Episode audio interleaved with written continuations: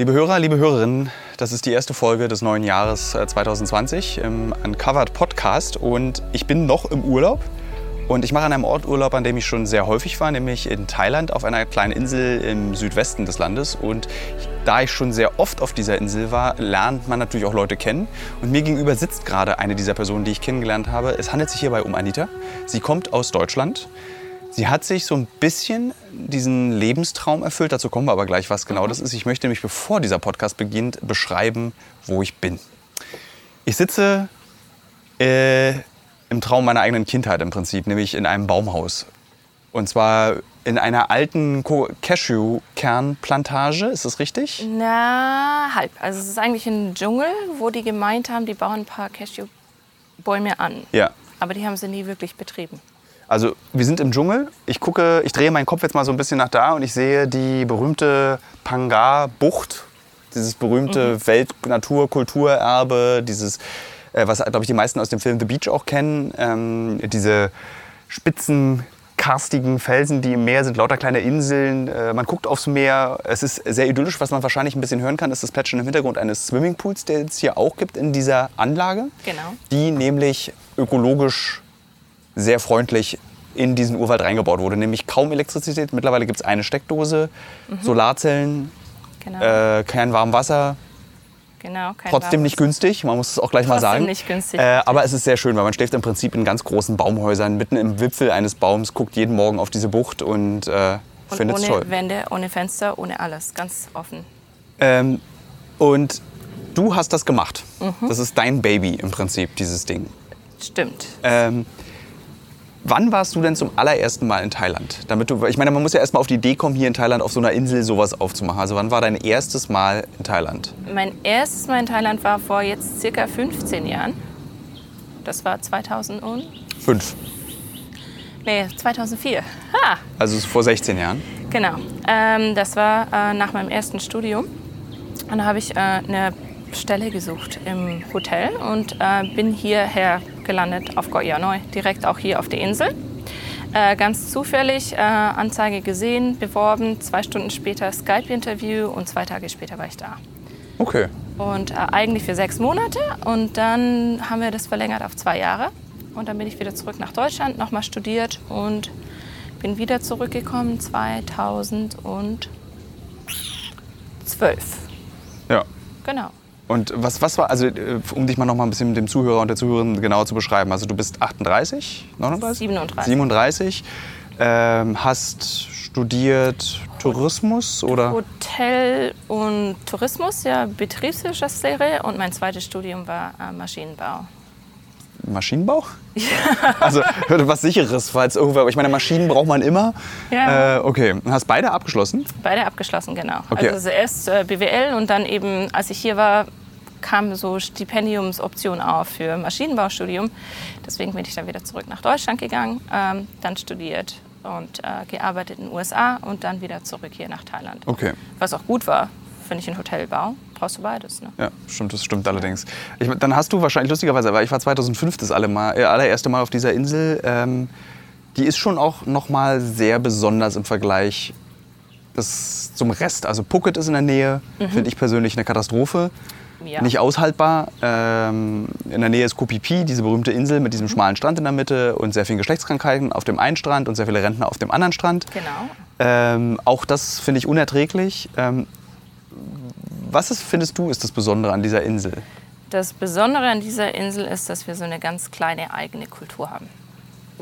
Und das kommt daher, dass äh, die Leute, die hier leben, die sind ursprünglich aus einer südthailändischen Provinz an der Grenze zu Malaysia.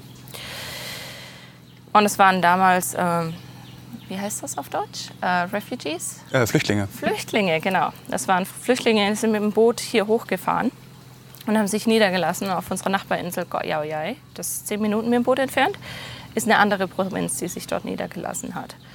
Und die haben sich hier ihre eigene Kultur entwickelt. Also sie haben sehr viel Thai-Mentalität, aber es ist eine fast hundertprozentige muslimische Insel in Thailand, was sehr witzig ist für viele Leute. Ähm, und sie haben ein sehr enges ähm, Verhältnis zueinander. Eine sehr starke Kultur, sehr konservativ, aber trotzdem sehr offen durch die Thai-Mentalität. Und alle leben hier so im Einklang mit der Natur. Und das ist ganz wichtig für die. Deswegen gibt es hier auch nicht diese großen Hotelbauten, wie man die in Phuket oder sowas findet, weil äh, die einheimischen Menschen das ein bisschen Ja. reduzieren möchten. Es ist ja auch im Vergleich zu anderen Orten in Thailand relativ teuer auch. Also es ist keine günstige Insel. Das stimmt. Äh, wenn ich in Deutschland gefragt werde, so warum ich hier auf diese Insel immer fahre, sage ich, es gibt hier nur bekackte Strände und äh, Das stimmt. Also- das ist unser Vorurteil, bekackte Strände. Das ist tatsächlich so. Sind, ja, es kommen dadurch relativ wenig Touristen einfach, aber es gibt natürlich auch Strände, an denen man baden kann. Mhm. Äh, äh, aber eben der größte Vorteil ist, du hast eben dieses, was du beschrieben hast, mit dieser eigenen Mentalität und dieser eigenen Kultur hier. Genau. Das ist so, die Insel existiert nicht ausschließlich nur für Touristen, wie Phi zum Beispiel. Genau, also die Insel lebt tatsächlich von dem, was sie produziert. Ähm, Tourismus ist eher so ein Nebeneinkommen, wird aber jetzt gerade mehr und mehr zum Haupteinkommen. Ja. Vor allen Dingen, weil zum Beispiel der ähm, Kautschukpreis äh, gesunken ist und die Meere ein bisschen überfischt werden. Das heißt, Fischerei und Kautschuk macht jetzt gerade nicht mehr so viel Einkommen. Das heißt, das geht jetzt mehr und mehr in, äh, in Tourismus und das kannst du selber auch sehen, Ja. was hier passiert ist in den letzten fünf, du bist auch schon 15 Jahre Ja, ja, hier. 15 Jahre komme ich auf diese Ja, Insel. Wahnsinn. Ähm, was in den letzten 15 Jahren passiert ist. Also vor 15 Jahren gab es an den meisten Orten noch keine zementierte Straße richtig. Wir hatten kein Telefon, kein Internet, ähm, an vielen Orten auch kein Strom. Dann kam der Tourismus ein bisschen. Gott sei Dank ähm, ist unsere Insel sehr ähm, ausgelegt auf äh, nachhaltigen Tourismus. Früher, jetzt nicht mehr ganz so, aber früher war es sehr. Ähm, dadurch haben wir nicht überbaut und dadurch sind wir auch sehr teuer geworden, Ja. schätze ich. Ähm, Dinge, die äh, gebracht werden müssen vom Festland, kommen alle mit dem Boot. Insbesondere Alkohol ist dann ein bisschen schwierig, weil äh, viele Bootbetreiber eben Moslems sind. Die Ja. sagen, ich nehme den Alkohol nicht mit. Aber allerdings trinkst du gerade ein Bier. Ja, ich deswegen- trinke gerade ein Bier. Äh, äh, das heißt, also es, es, es, gibt, es gibt Alkohol auf der Es Insel. gibt Alkohol. Ja. Aber Alkohol ist relativ teuer hier. Also es kostet ungefähr das Doppelte wie vom Festland, würde ich sagen. Ja. Was einfach schwierig ist, den hierher zu bekommen. Weil viele Bootbetreiber sagen, nee, mache ich nicht. Ja. Ähm, warum wir sonst noch so teuer sind, ich weiß es gar nicht.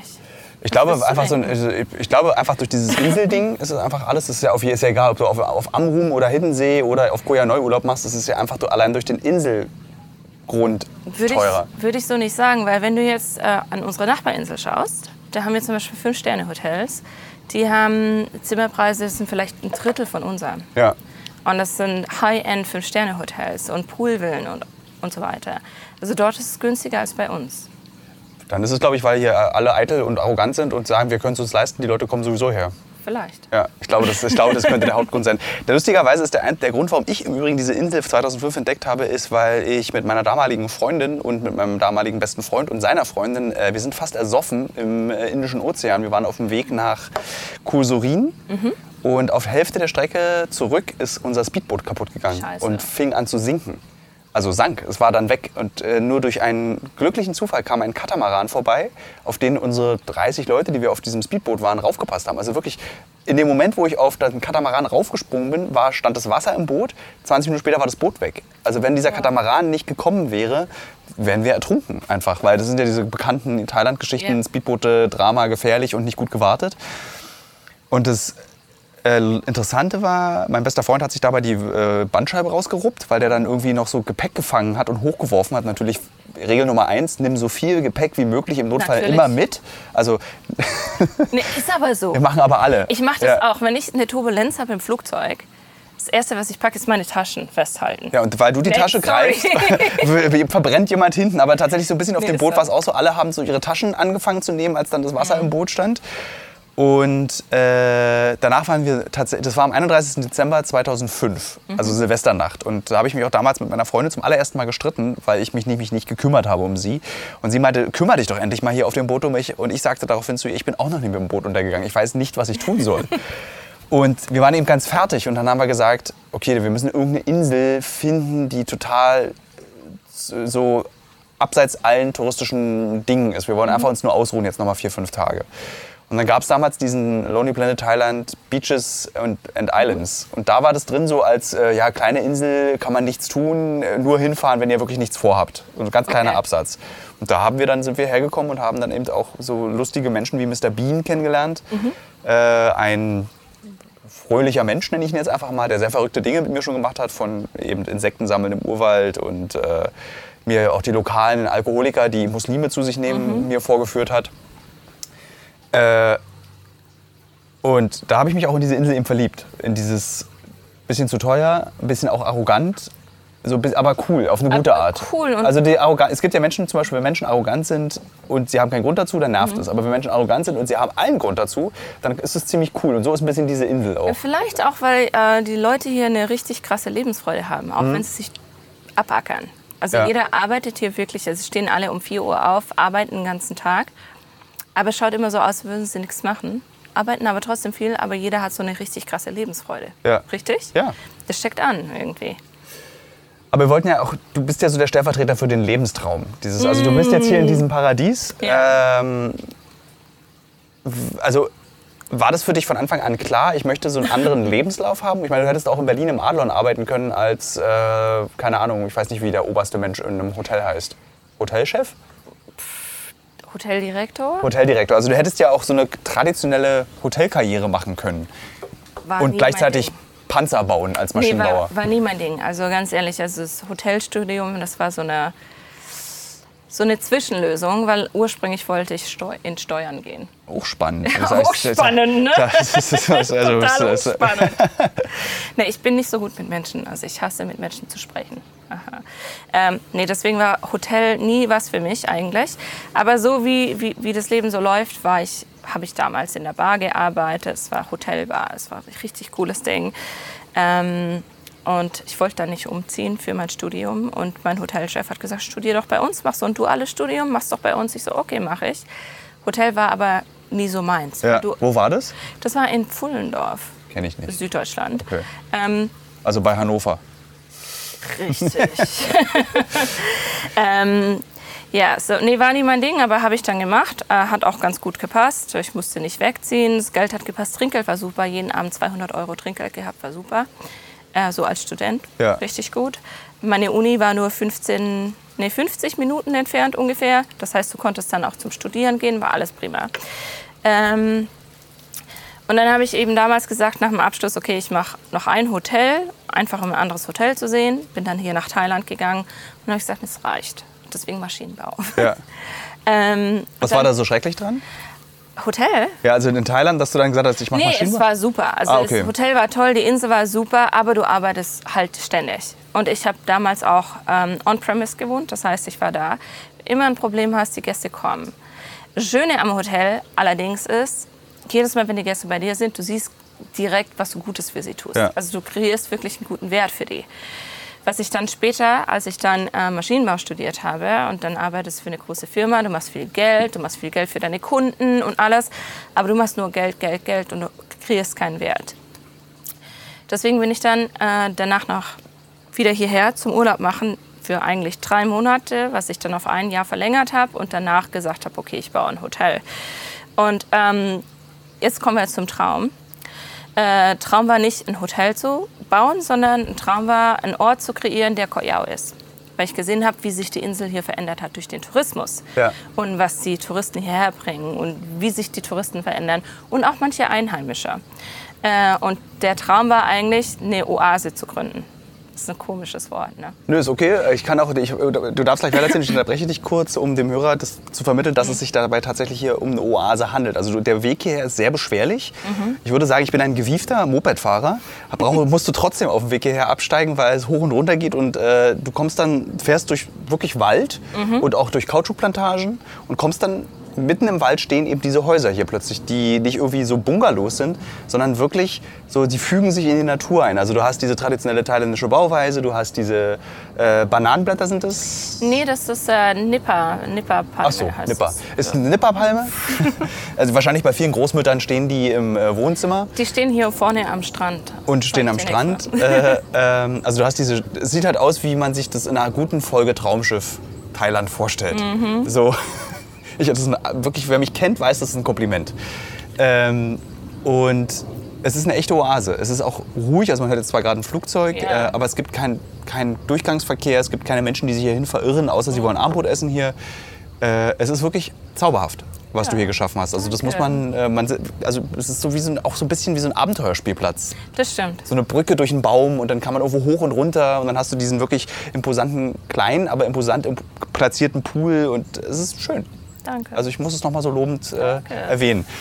Hast du gesagt, dass du bei uns schon geschlafen hast eigentlich? Das habe ich noch nicht gesagt. Ich habe hier auch schon mal geschlafen. äh, das war allerdings eine sehr interessante Erfahrung, weil ähm, man doch durch das, man muss sich bewusst sein, dass man wirklich sehr in der Natur ist, mhm. was dazu führt, dass man es okay finden muss. Wenn, wie heißen die Feldratten, Feldmäuse? Feldmäuse. Feldmäuse. Wir so nennen es essbare Mäuse. Essbare Mäuse. Wir haben sie nicht gegessen, aber sie waren da und äh, aber es war kein Problem dargestellt. Es war einfach nur manchmal, wenn die so nagen, kann das schon krass, sehr ne? laut nagen. Das mhm. ist so ein bisschen wie Fingernagel über Tafel.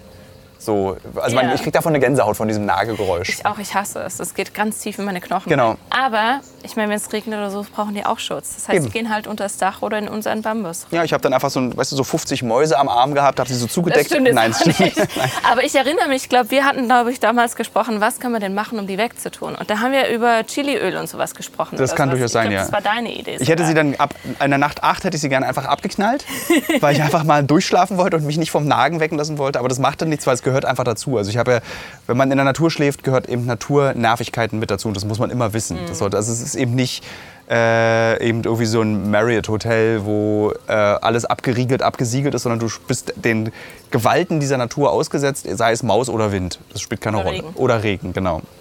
Ja. Genau, aber so, Traum. Traum. Ja, so, du hast jetzt. Äh, also die Idee war, äh, ich wollte Koyao bauen, so wie Koyao damals war. Also so wie ich Koyao gekannt ja. hatte, als ich das erste Mal hier war. Erzähl weiter, ich kontrolliere nur, ob die Aufnahmegeräte laufen. Ähm, und ähm, deswegen haben wir das gebaut. Und dann haben wir lange, lange Story, bis wir dieses Stück Land hier gefunden haben. Warte mal, hier gibt es so ein kleines technisches Problem, sehe ich bei diesem Aufnahmegerät jetzt hier. Warum zeigt er mir nicht an? Spricht er mit meiner Haut, oder? Nee, da ist kein. Aber dann. Ne? Irgendwie muss es dann, aber er zeichnet auf. Mhm. so, dann müssen wir einfach darauf vertrauen, dass er hier ganz regulär aufzeichnet und es nur nicht einfach gerade anzeigt. Ja, wir schauen einfach. Ja. Ähm, ja, so, ähm, ja, Idee war hier so, diesen Traum zu bauen bis wir das, den Ort hier gefunden haben, lange Geschichte. Soll ich es erzählen? Nee? Hm, kannst du gerne. Also. Kurz, nee. Wir haben ein Stück Grundstück gekauft. Äh, das ist äh, zu Fuß hier ungefähr zehn Minuten. Ja. Richtig schöne Ausrichtung, richtig toll. Und ich sage, nee, das ist nicht das Richtige für hier. Äh, dann sind wir ein bisschen im Wald entlang gelaufen und sind hier drauf gestoßen. Und einer unserer Teilhaber hier ähm, kommt aus dem Dorf hier auch. Und habe ich gesagt, wem gehört dieses Stück Land hier? Das ist perfekt für das, was wir machen möchten. Und es ist meins. Ich so, Trottel, warum sagst du mir nicht vorher? Warum ja. kaufen wir ein Stück Land, wenn du schon eins hast oder was? Also haben wir dann hier gebaut. Ähm, und die Idee war zu sagen, okay, wir machen ja so wie es ist, so wie wir vor 50 Jahren, 100 Jahren hier gelebt haben und nicht anders. Ähm, wir versuchen aber keine Bäume zu fällen. Das haben wir auch geschafft. Wir haben keinen einzigen Baum fällen hm. müssen. Mhm. Ähm, dann war es aber schwierig, jemanden zu finden, der für uns baut weil die sagen, das mache ich doch nicht, ich bringe doch nicht alles hier hochgetragen und baue hier um die Bäume rum, das kannst du vergessen, Anita. Ähm, haben wir aber jemanden gefunden, der war gut, hat es auch gut umgesetzt. Nicht ganz so, wie es geplant war. Und dann haben wir es gebaut. Was schön war dann, war eben, dass jeden Tag während des Baus, ging so ein Jahr, drei Monate lang, kamen thailändische Familien vom Ort hierher, von der, von der Insel haben hier Picknick gemacht, während wir gebaut haben und jeder hat gepostet auf Facebook, wow, unsere Goyao-Oase. Das ja. war richtig cool. Und das war so, okay, wir haben es geschafft und die Thais finden es auch toll. Und auch unser Personal, das hier arbeitet, der sagt immer, das ist schön, das ist einfach zu Hause. Ja. das ist eigentlich so mehr oder weniger der Traum. Der Traum dazu war noch zusätzlich zu sagen, okay, wir bauen irgendeinen Ort, wo du nichts brauchst, wie Internet oder Telefon oder was auch immer, sondern dass du hier einfach so in der Natur sein kannst und dich selber empfinden kannst und einfach, wie sagt man dazu? Äh, dich finden kannst. Also ja, nicht nur dich finden, sondern einfach du sein kannst. Ja. Einfach echt sein kannst. Und das haben wir hier geschafft. Wir haben viele Gäste, die kommen hierher, so aufgeblasene Lippen und Titten und was auch immer. Ja? Ja, haben wir viel. Komm mit Stöckelschuhen hier an, so Check-in. Ja, du weißt, wir haben kein Wi-Fi, richtig? Und kein heißes Wasser und kein Föhn und sowas. Äh, nee, wusste ich nicht. Aber so nach zwei Tagen merkst du dann, die haben dann kein Make-up mehr. Sagen sie, nee, ich mache kein Selfie. Ich so, das schaut so schön aus. Ja. Und dann plötzlich fängt es an, dass sie sich selber wiederfinden. Also es ist auch ein bisschen detoxen kannst du hier von der, vom 21. Jahrhundert eigentlich. Ja, so, das ist so eigentlich so das Ding, was die meisten Leute mittlerweile hier machen auch. Ja, Ja. Digital Detox. ja. War das dein Plan oder hat sich das dazu entwickelt? Das hat sich mehr oder weniger dazu entwickelt. Also es war einmal so ein bisschen geplant für ein bisschen so Burnout-Retreat, so Stressreduzierung, Gedönse. Äh, einer meiner Teilhaber, der wollte aber, dass wir hier Internet haben, schöne Fenster und sowas. Ich so, ne, kannst du vergessen, meine Ja. ich. Äh, ich so, das bleibt Natur und Detox. Und sobald du dann anfängst, eine Minibar im Zimmer zu haben, dann musst du mehr machen. Ähm, das war so einer der Gründe, weil das ist wie Goya früher war, eben vor 50 Ja. Jahren. Selbst als du vor 15 Jahren hergekommen bist, hast du hier Internet? Nee. Es gab tolle Internetcafés mit diesen Modems, die noch Geräusche Ja, machen. richtig cool. Ja. Aber bist du da viel hingegangen? Nee. Nee. Siehst du? Und warum sind die Leute früher nach Goyao gekommen? Um eben die Insel zu erleben. Ja. Und sobald du dann ständig am Telefon bist, in Instagram und bla bla bla bla bla bla, dann ja. hast du nichts mehr von der Insel, richtig? Aber trotzdem war ja diese, also so dieses Lebenstraum verwirklichen im Ausland ist ja nicht risikoarm. Also so, man kennt ja auf Kabel 1 oder Vox gibt es ja diese Sendung irgendwie, wo eben Leute versuchen, in Addis Abeba irgendwelche Ah, ja. Wurstbäckereien herzustellen. Oder du hast es auch in Thailand eben, diese deutschen Restaurants, wo man dann so, Stimmt. so, du bist, erstaunlicherweise bist du aber jemand, der sich entschieden hat, gar nichts Deutsches hierher zu bringen, sondern du sagst, ich will lieber versuchen, den thailändischen Lebensweg, beziehungsweise den Koyao-Lebensweg, dem europäischen Gast oder dem, äh, dem ausländischen Gast zur Verfügung zu Genau, stellen. also unsere Idee ist tatsächlich wirklich alles, was hier ist, kommt von hier. Also Ja. sei es unser Shampoo, Essen, unser Personal, alles kommt wirklich von hier. ja. Ähm, schwierig, ja, Geschäfte in Thailand zu haben, ist schwierig. ja. Ich würde Warum aber ist sagen, schwierig? Na, warum ist schwierig? Ich meine, selber ein Geschäft aufzumachen in Deutschland ist auch schwierig, oder? Ja. Also ich, würd, ich hätte mich, glaube ich, weniger getraut, ein Hotel in Deutschland aufzumachen als hier. Okay. Würde ich jetzt fast gar sagen. Ja. Also hier ist, glaube ich, eher so für mich einfacher. Vielleicht auch deswegen, weil ich die Thai, äh, Thai-Sprache spreche und schreibe. Und weil ich sehr gut vernetzt bin, glaube ich. Und das ist, glaube ich, einer der Gründe, warum das dann relativ einfach ist. Also ich habe viele Freunde, die haben hier ihre Geschäfte aufgebaut, Ausländer auch. Ja. Die stoßen dann an Grenzen in Richtung Visum, Arbeitserlaubnis, ähm, Licenses, äh, Genehmigungen Ja. Äh, Baugenehmigungen etc.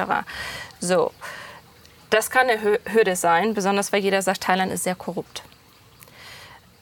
Viele Leute haben dann auch, dass plötzlich die Polizei im, im Restaurant auftaucht, Ja. will dann irgendwie Geld haben, wie heißt es, Schmiergeld. Ja. Ähm, wir haben nie irgendwie sowas gemacht. Also für uns ist, die Polizei kam die ersten drei Monate wirklich jeden Tag hierher, saß da und mein Personal schon so, ich muss denen umsonst Essen geben. Ich so, nee, mach ich nicht. Müssen zahlen, kriegt 10% Local Rabatt, fertig. Ja. Wir haben es drei Monate versucht, seitdem kein Problem. Ähm, und dann kommt es eben immer darauf an, wie du dich einfügst, glaube ich, in die. Das ist, glaube ich, das, die, Community. das musst du nämlich erklären. Also wie schaffst du das? Dich, also du sprichst, du sprichst halt Thai, das ist schon mal ein großer Also ich Vorteil. spreche ni- nicht nur Thai, sondern ich spreche auch Goyao Thai. Das ist ein anderes Thai. Das ist das ganz vergleichen wie Schweizer Deutsch, und Deutsch. Also Goyao Thai ist so wie Schweizer Deutsch, Sch- Okay. Schweizerdeutsch. Ähm, und ich weiß nicht warum, aber als ich eben das erste Mal hier war, in dem Hotel gearbeitet habe. In welchem hast du eigentlich In gearbeitet? Paradise. Ah, okay. Genau. Ähm, als ich dort gearbeitet habe, habe ich sehr enge Verbindungen gehabt mit sehr vielen Einheimischen, weil damals gab es fast keine Ausländer hier. Und ich war nur mit den einheimischen Thais zusammen. Ja. Und ich habe innerhalb von drei Wochen, glaube ich, drei Wochen war es ungefähr, thailändische Sprache gelernt. Und wurde dann halt an diese ganzen Head of Villages und die reichen Familien so irgendwie so rangetragen. Und als ich dann wieder hierher kam, da gibt es halt so manche Orte, da gehe ich einfach ab und zu abends mal hin, setze Ja. mich dahin, trinke mit den Jungs ein Bier, mit dem Polizeichef oder so. Ja. Äh, nicht, dass irgendwie Geld fließt oder so, sondern du sitzt einfach da, ähm, redest mit den Leuten, dann kommt irgendjemand Neues dazu. Der neue Polizeichef sagt dir, wer bist denn du? Du sprichst Thai mit dem, was? Du sprichst Thai? Wie lange bist du schon da? Ich bin so und so lange da, aber ich habe gerade ein Problem mit meinem Visum, Ja. weil unsere Genehmigung für, für den Bau ist noch nicht da und ich brauche das fürs Visum.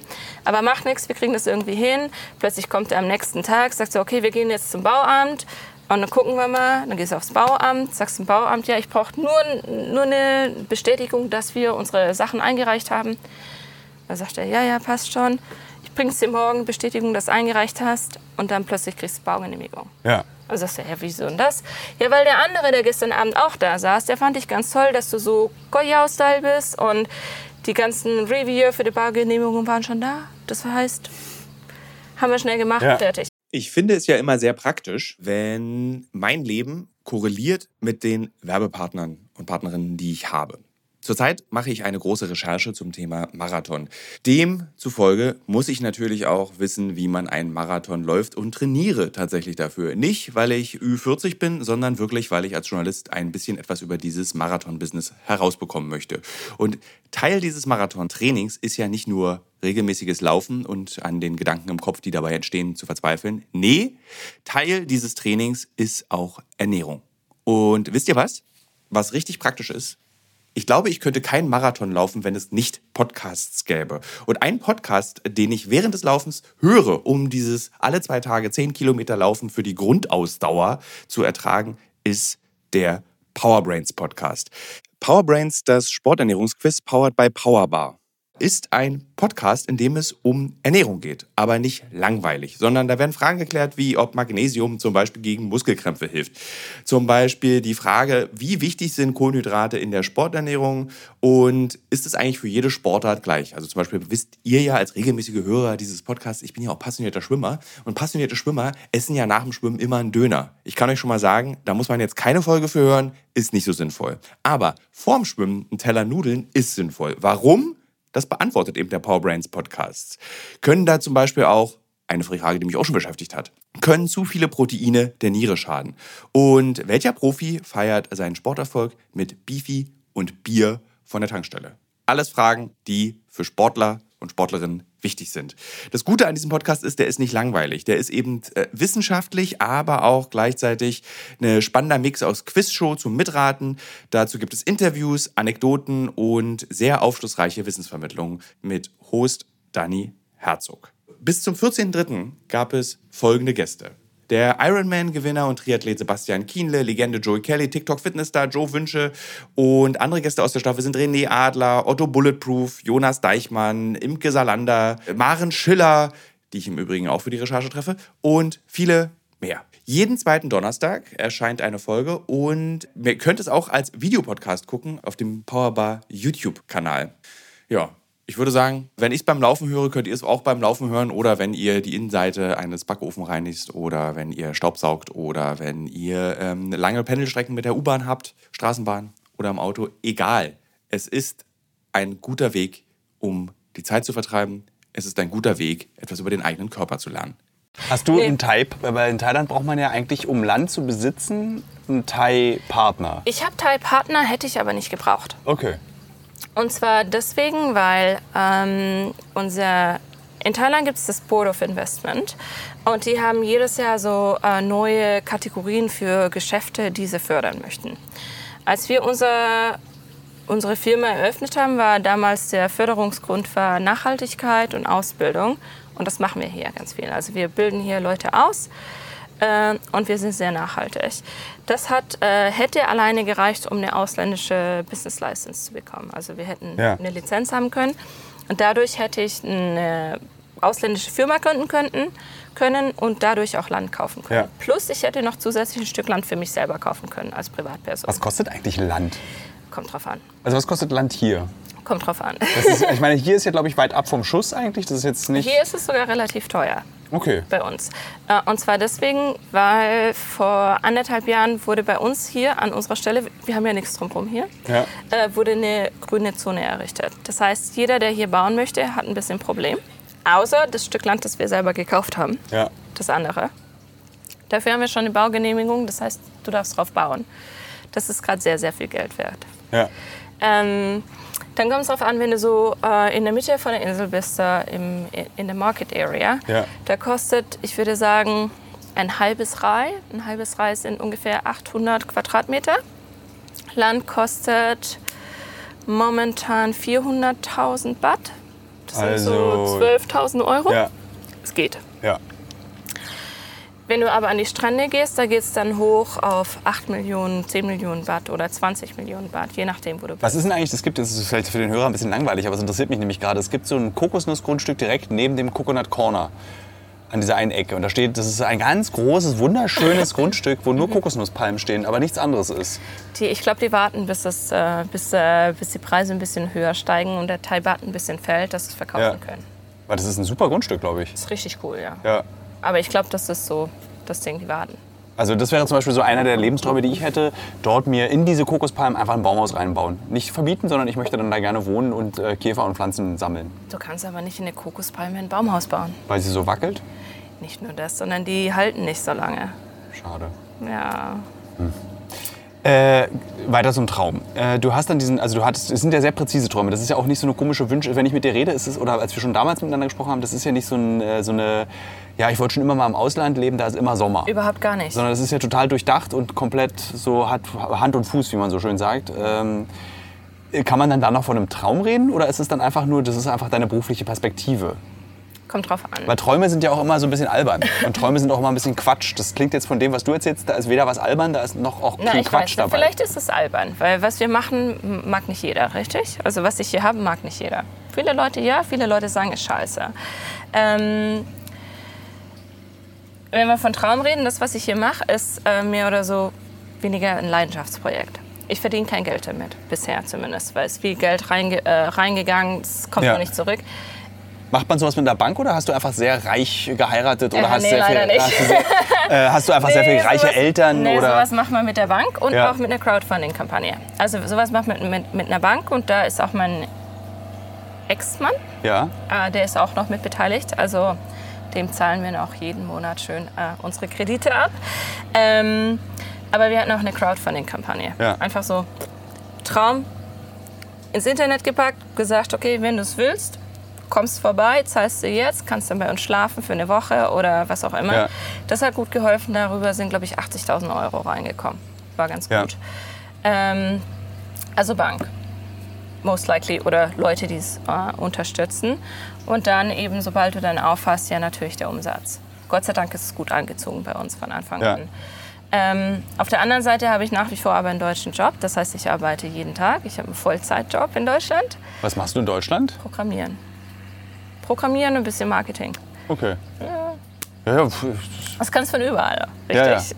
Also ja, ja, es gibt ja Genau. sehr viele, äh, wie sagt man, äh, Freelancer, die dann auch zum Arbeiten nach Thailand einfach kommen in den Wintermonaten, um von hier aus zu arbeiten. Genau, aber so ab und zu muss ich dann mal nach Deutschland ins Büro oder sowas. Aber äh, mein Chef ist super.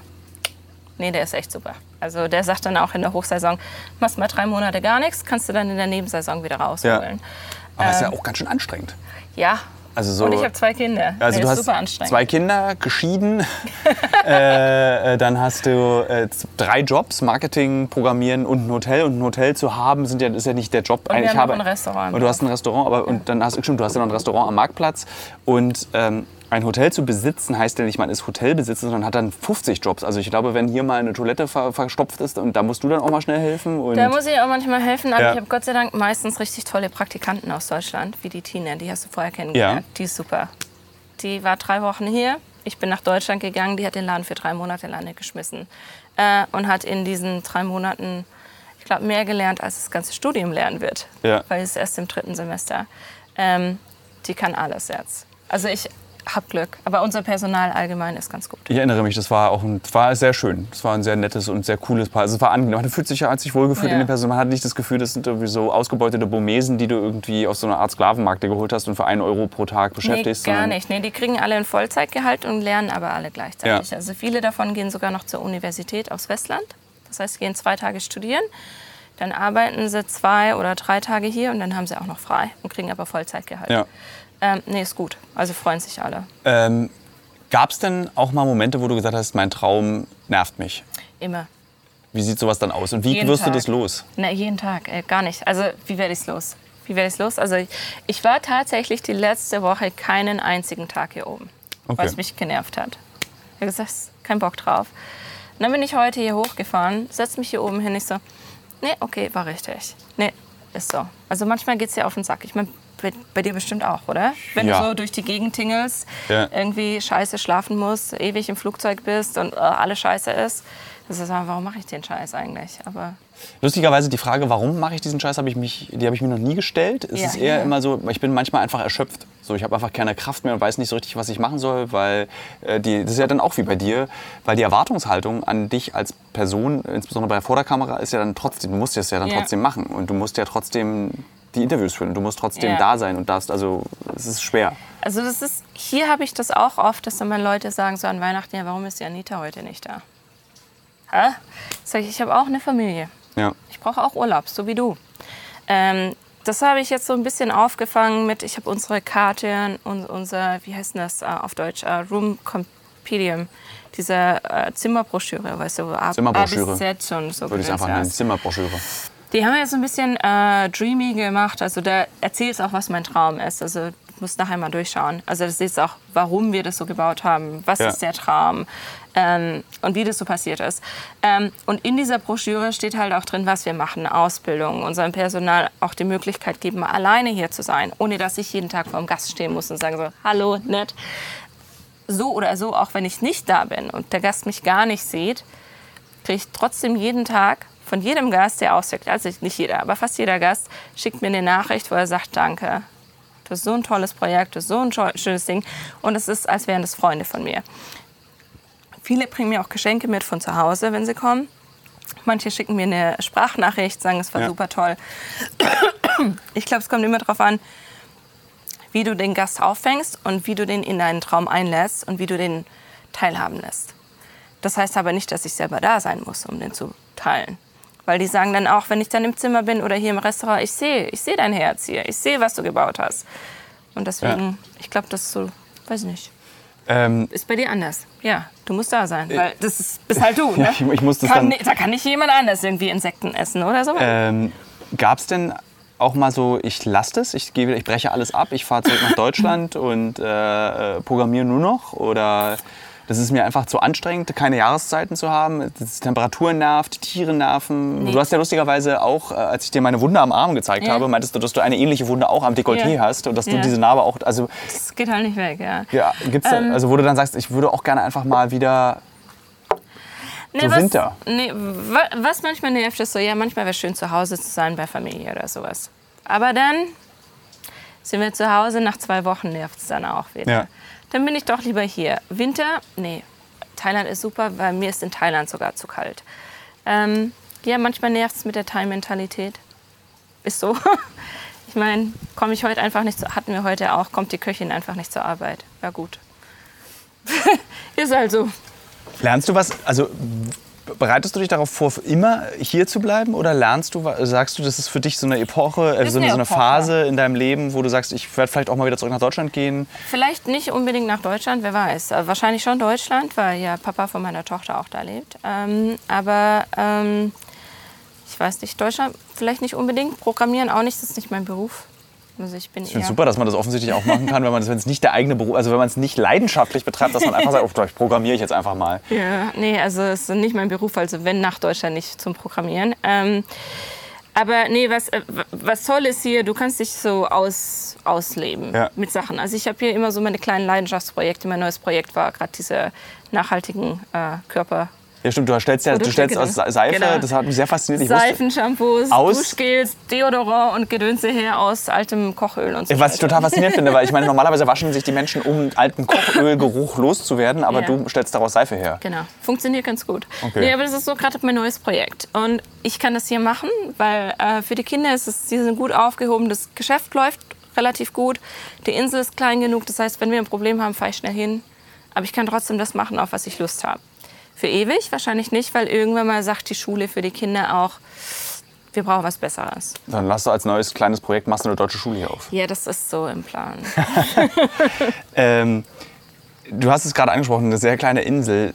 Äh, wenn ich hier auf dieser Insel bin, brauche ich zwei Tage und ich habe das Gefühl, ich weiß den gesamten Gossip dieser Insel. Und, Oh ja, das äh, wie- 30 Minuten. Wie, wie, wie hältst du das aus? Dieses so Das krasse ist- Dorf? Das ist das Schlimmste, ganz ehrlich. Ähm, aber das ist aber eher mehr so unter den westlichen Leuten. Ja? Der Gossip. Ja. Der Gossip bei den Thais ist gar nicht so schlimm. Aber bei den Ausländern ist das so bam, bam, bam, bam, bam, bam, bam, bam. Das ist ein bisschen schwierig, aber ich glaube, aus dem Grund bin ich auch eher mit den Thais vernetzt, als dass ich mit den Ausländern vernetzt Ja. bin. Klar, ich sehe dann ab und zu mal meine guten Freunde hier, aber die sind auch alle sehr busy, wie zum Beispiel der Frank oder Karin oder sowas. Ähm, aber Frank hat auch ein Restaurant hier auf der Insel. Karin Genau. hat verwaltet, glaube ich, Rest nee, hat ein Restaurant jetzt. Hat auch ein Restaurant jetzt? Ja, genau. Also um kurz was zu Frank zu sagen, äh, Frank ist ein sehr kauziger Mensch, der cool. sich äh, aber auch gar nicht schämt, kauzig zu sein, was ich sehr angenehm finde, weil ich finde, kauzig sein ist genau das Richtige. Ähm, und er, betra- er war früher, was ich total cool finde, in Berlin in einer Paris-Bar hat er gearbeitet, Ja. was ja so ein Hipster, nee Quatsch, eigentlich so ein alte Leute-Treffpunkt für Westberliner ist und äh, ein teures, gutes Restaurant. Und hat auch so sich den Traum verwirklicht, hat hier auch verschiedenste Orte schon bewirtet mit seinen Mhm. Speisen, die sehr gut sind und macht so sein Ding. Und äh, auch mit hohem Stresslevel. Also wenn man ihn auch sieht. Super hoher Stresslevel. Ja, also- aber der ist auch total leidenschaftlich mit dem, was er Ja. macht. Das ist ein Perfektionist. Ähm, aber er macht super. Und ich glaube auch bei Frank, aber du musst mit Frank dann sprechen. Ja. Äh, ist dann auch manchmal, dass er sagt, ich habe keinen Bock drauf. Tut halt gerade alles weh. Aber dann eine Woche später ist so, ja, ist alles, was ich möchte. Ich meine, Ja. aber das hast du, glaube ich, in jedem Job der Ja, Welt. das ist tatsächlich, glaube ich, eine ganz normale Realität. Egal was für. Ähm, wenn du jetzt dich selbst betrachtest, würdest du dann immer eigentlich noch von einem Traum sprechen oder würdest du sagen, nee, so hätte mein, so, so verläuft mein Leben, so ist meine Person, so bin ich. Das ist, weißt du, so, wenn du in Deutschland sitzt und sagst, ich habe diesen Traum, dann ist es ja oft so, dass man das nicht verwirklicht, weil eigentlich das Leben dazu nicht reicht, diesen Traum zu verwirklichen. Aber du, Also ich, da, dazu muss ich sagen, ich hatte, das war letztes Jahr, hatte ich ein Interview mit der Tove, äh, super tolles Mädel aus Norwegen. Die hat ein Buch geschrieben für Six Sense in Business. Das ist so ein Frauenbuch. Aber ähm, da geht es auch um Traumverwirklichung und warum Frauen nicht das machen, was sie möchten. Und ich habe gesagt, du, wenn du, du kannst einen Traum haben, du kannst davon träumen. Oder du kannst anfangen, deinen Traum zu verwirklichen. Ähm, wenn du den verwirklichst, das heißt, wenn du sagst, ich will zu dieser Scheißinsel da drüben schwimmen, dann kannst du das auch. Du musst nur an dich glauben und du musst auf dich hören mit allen, allen oder so, Sachen. wenn ich jetzt sagen würde, ich will zu dieser scheiß Insel drum schwimmen und an mich glaube, dann äh, sauf ich ungefähr. Nein, dann machst du halt eine Pause und liegst halt im Wasser. und dann kommt irgendeine Würfelqualle und dann. Nein, aber wenn du wirklich einen Traum hast und wirklich daran glaubst, ich glaube, das ist das Problem. Manche Leute haben Träume und denken einfach, das ist ein Traum, das will ich mal sein. Ich will mal Millionär sein. Wer will das nicht, richtig? Ja, Ähm, Billionäre. oder Billionär. Ja. Nee, die wollen nicht Millionär sein. Ja, aber wenn der, wenn der Traum nicht realistisch ist, dann kannst du ihn auch nicht verwirklichen, richtig? Ja, ja. Als mein Traum war hier, okay, ich mache eine kleine Oase aus Goia und ich lebe hier und ich mache mein Leben. Jeder hat gesagt, das ist Bullshit, das kannst du nicht machen. Ich so, doch, das ist realistisch, ich kann das. Und ich habe es gemacht. Dann, ja, okay, woher kriegst du das Geld? Aber du kannst Leute von deinem Traum überzeugen. Und wenn die an dich glauben, dann träumen sie mit dir und helfen dir. Mit Geld oder Unterstützung oder und so weiter. Und so kommt es. Und der Traum, ich sag, bei, bei uns im Restaurant unten steht so ein, ein Schild, das heißt Dreams do come true. Der Hideout, wie auch immer. Weil der Traum ist wahr.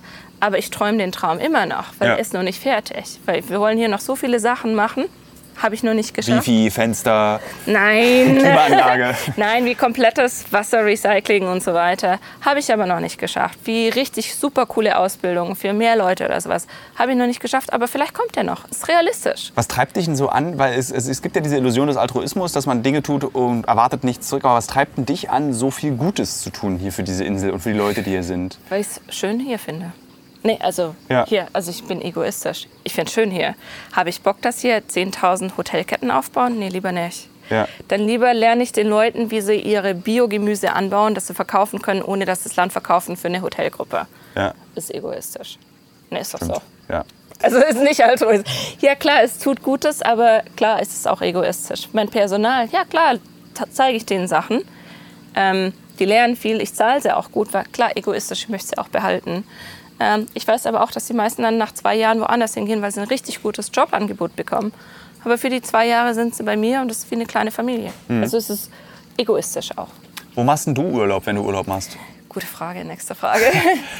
Also machst Ich du auch dann so- so super, also ist dann für dich so... Ehrlich gesagt, mein letzter Urlaub war in Paradise, hier auf der Insel für eine Nacht. Okay, um das dem Hörer und den Hörern mal kurz zu beschreiben, was es ist. Das ist äh, eine sehr konservative Hotelanlage, die äh, gutes Buffet hat, Äh, man kommt dort nicht weg, man muss dort bleiben, aber ich glaube, das hattest du mir schon mal erklärt, dass Ja. du das genau das willst, dass du die Genau. Ruhe haben willst. Einfach, du kann, musst, die du weißt, du musst halt nicht irgendwie nach Mallorca fliegen, du gehst einfach mit dem fest mit dem Moped an die andere Seite der Insel, so im Prinzip, oder mit dem mit Boot. ähm, Nee, aber sonst, ich würde sagen Malediven, aber Malediven habe ich immer einen Job. Also es war, ich war jetzt erst Seychellen, Malediven, Sri Lanka und so weiter. Aber das ist dann Jobcation. Du hast zu mir gesagt Jobcation, right? Warst Jobcation, nee. Es ist halt so, da fahre ich dann hin, mache ein bisschen Urlaub, aber gleichzeitig arbeite ich da, weil Ach ich so. dann äh, berate Ja. für äh, Nachhaltigkeitsprojekte oder sowas. Das ist dann nicht richtig Urlaub. Ich bin auch nicht so, ich weiß, du magst gerne so Luxus ein bisschen im Urlaub. Das darf man nicht erzählen. Nein, ein bisschen Luxus. Ein bisschen Luxus. Ausruhen. Das nennen wir jetzt Ausruhen, Genau. ja. Äh, für mich muss gar nicht sein, ich will es einfach nur ruhig haben, keine Arbeit, kein Stress und einfach Zeit mit meiner Familie.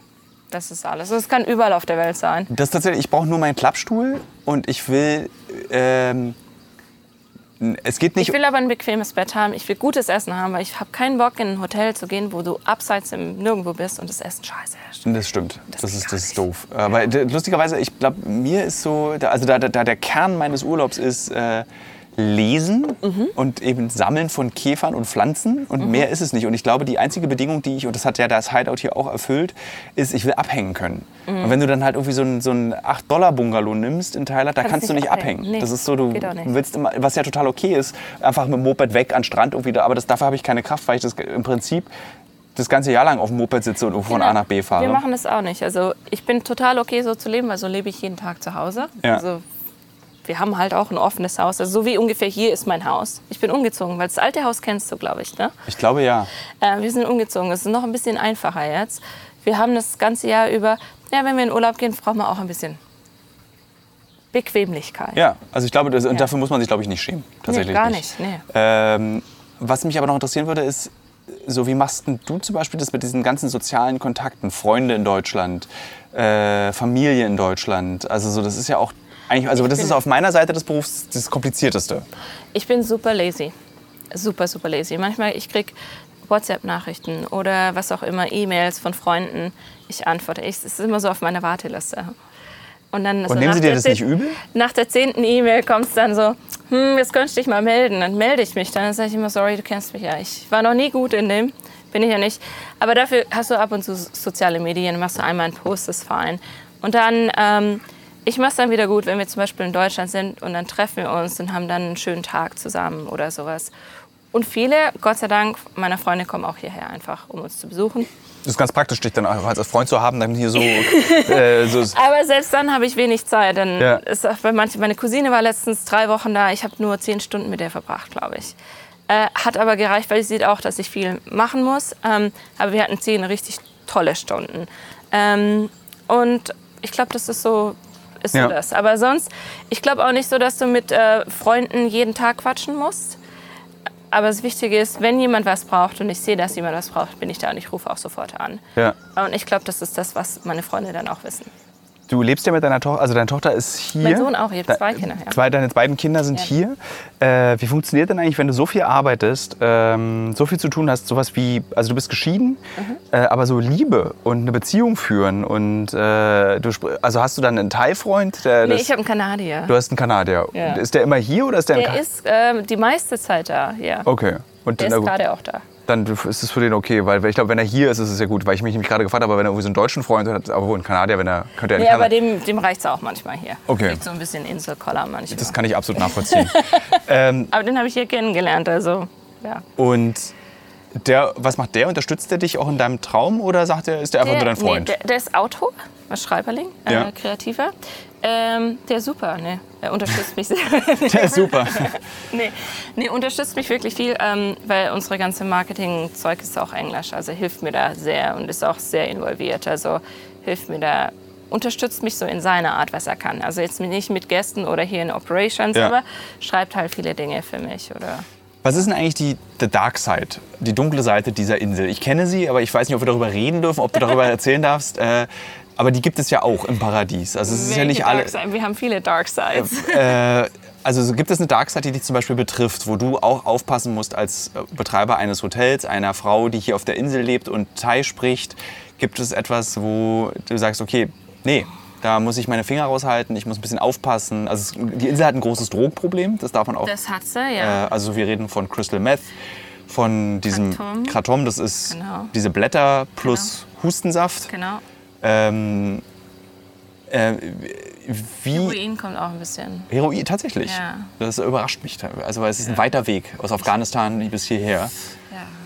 Ähm, aber also kommst du damit auch in Berührung, also bei deinen Mitarbeitern? Ja, klar, bei Mitarbeitern ständig. Also du hast immer mal wieder Mitarbeiter, das siehst du dann auch direkt. Ähm, dann äh, gibt es die eine Möglichkeit, was du normalerweise machst als Hotelbesitzer. Gehst zur Polizei oder schmeißt sie raus. Oder aber wir versuchen mit denen zu sprechen und sagen, okay, du hast deine Tochter zu Hause, dein Mann ist im Gefängnis wegen Drogen und entweder reißt du dich am Ja.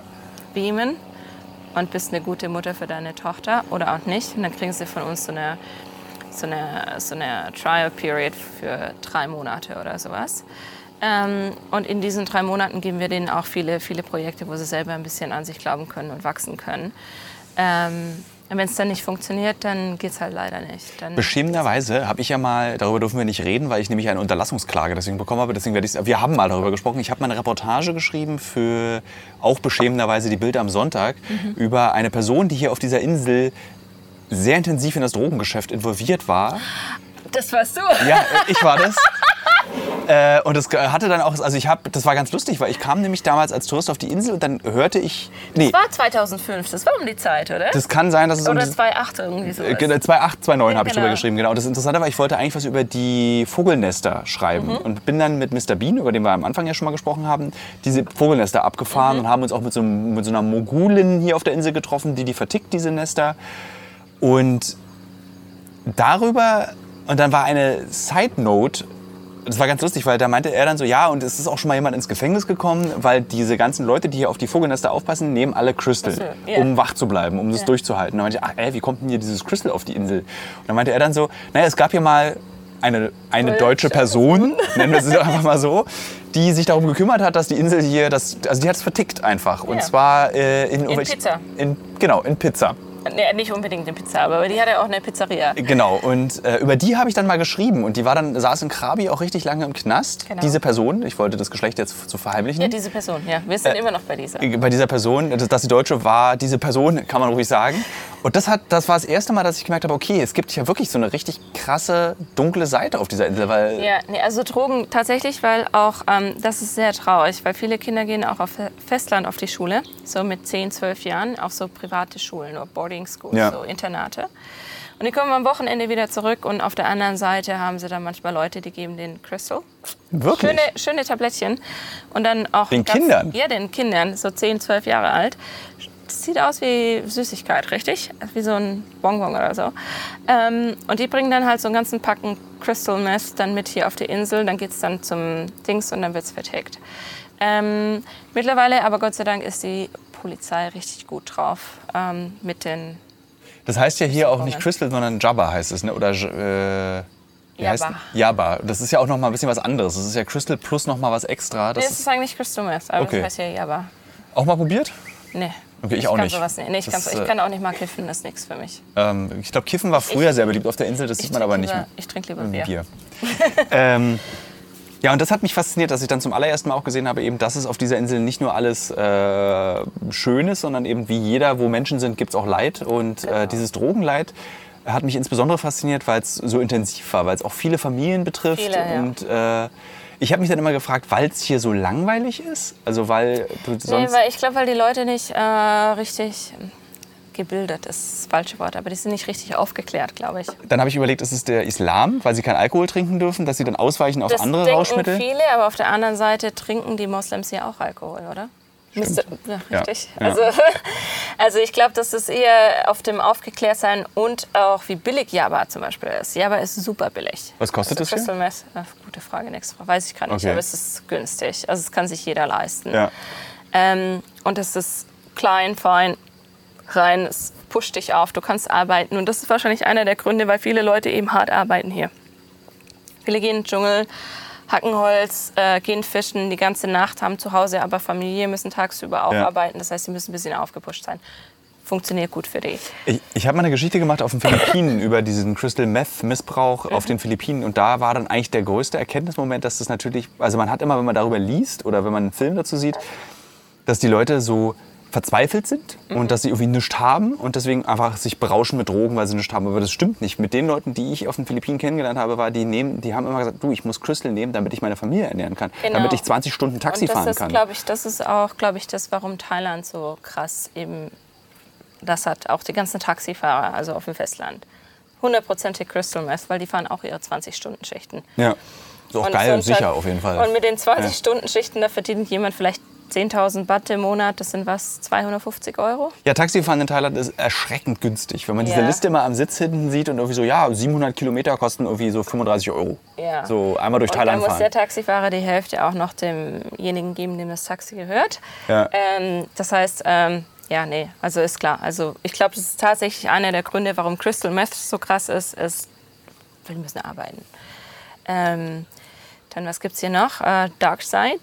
Sextourismus habe ich mich mal gefragt. Gibt es auf Koh Yao Sextourismus? Nicht, weil ich das ausprobieren möchte, sondern einfach, weil ich das nicht sehe. Und Thailand ist, hatte ja mal Also eine in lange... Thailand, wir haben hier viel Sextourismus und auch diese Happy Ending Massages Mhm. in Thailand.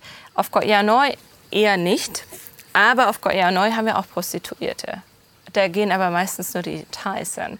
Funktioniert aber ein bisschen anders. Da geht so ein Thai, lädt die Prostituierte zum Essen ein und äh, dann gehen sie schön essen, für Ja. die gut, wie so eine Escort-Dame. Und danach kommt es halt dann zum Sex. Haben wir hier aber sonst eher nicht. Aber es schaut so aus, als es ein bisschen im Vormarsch. So. Aber äh, Charlie. Bar, habe ich mich gestern gefragt, waren da Prostituierte zum Beispiel. Ich war gestern da Bier trinken und habe überlegt, sind diese Personen dort jetzt Prostituierte oder einfach nur, Die hinter der Bar? nee, nicht hinter der Bar, an der Bar sitzend? Das weiß ich immer nicht. Also eigentlich Das ist geil. Charlie Bar so, liebe Hörer, liebe. Hörerinnen, das ist jetzt Lästern, Lästern auf Koh Yao. Nein, nein, nein. Ich würde sagen, in der Charlie Bar, es gibt so manche Thai-Mädels. Ähm, also ich meine, viele Thai-Mädels verdienen Geld mit Männern. Äh, nicht, weil sie für den Sex verlangen, sondern, äh, das ist ein typisches Thai-Ding, haben wir hier auch ein paar Mädels. Die kommen aber nicht von unserer Insel, sondern von woanders her und wohnen aber hier. Das heißt, wenn die ähm, mit einem Typen anbandeln, jeden Tag ist halt ein anderer, äh, machen hier einen auf, oh, ich liebe dich so sehr. Zwei Wochen später schreiben sie, meine Mama ist krank, ich brauche ein bisschen Geld, kannst du mir ein bisschen Geld schicken? Und so verdienen die, verdienen die ihr Einkommen. Ja. Ja, das ist ganz normal. Ein bisschen Scam, so wie Heiratsschwindler. Okay, gut, finde ich, habe ich jetzt nichts gegen. Finde ich so eine selbstbewusste Art des äh, Selbstverdienstes. ich. ja. Nee, aber es ist nicht so, also Charlie Bar ganz sicher nicht, also die haben ganz sicher nicht äh, Prostituierte da, aber ich glaube, es sind eher Mädels dann, die dann halt Ja. so. Weil es gibt hier auch keine so kein Vergnügungsviertel. Mr. Bean hatte mir irgendwann mal einen Puff gezeigt. Ja, wir, ja, wir, ja. Aber das ist schon lange her, ne? Sehr lange her. Und das war, in das war hier bei dir hinten in diesem Hafengebiet. Äh, das war eine Karaoke-Bar. Karaoke-Bar slash Puff, ja. ja, genau. da, war, wollte, da haben wir auch Karaoke zusammen gesungen. Genau. Allerdings äh, kann ich nicht singen. Ich mag auch kein Karaoke und thailändisch Karaoke kann ich schon recht nicht. Und mein Interesse an Prostitution ist relativ gering, außer wenn es beruflich ist. Ja, was gibt's hier noch? Äh, sicherlich äh, Kriminalität ein bisschen. Echt? Ja, also nicht unbedingt, dass äh, Sachen geklaut werden. Vielleicht so ein bisschen mehr jetzt gerade Einbrüche ähm, durch Leute, die von außerhalb hierher kommen zum Arbeiten und Leben. Ähm, aber es ist halt schon trotzdem noch so, sagen wir mal wieder nicht ganz so aufgeklärte Kultur. Wenn halt der eine mit dem anderen Probleme hat, kann schon sein, dass halt mal die Kanone, Oh, abknallt. ja, oder Ja. halt mit der Axt einmal zerschmettert. Also kann schon passieren. Passiert hier auch schon. Ja.